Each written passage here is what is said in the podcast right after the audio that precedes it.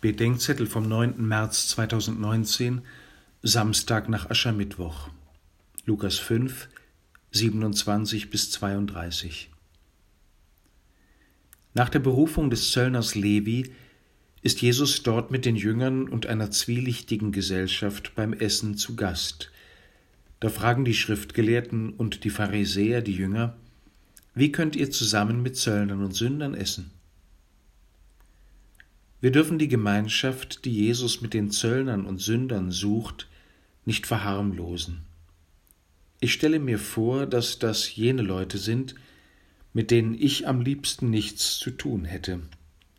Die Korrupten und die Mitläufer, die Feiglinge und Intriganten, die Kinderschänder und die Betrüger und jene, mit denen unsere Toleranz längst am Ende wäre, jene, von denen ich mir sicher bin, dass sie böser sind als ich.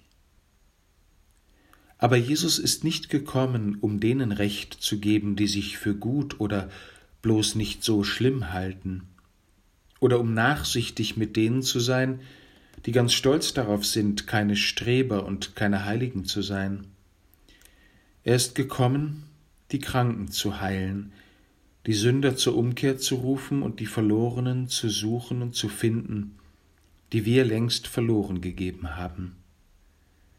Erst wenn ich das verstehe und erst wenn ich das von ganzem Herzen mit ihm will, werde ich erkennen, dass ich ja dazugehöre zu den Kranken, den Sündern, den Verlorengegangenen.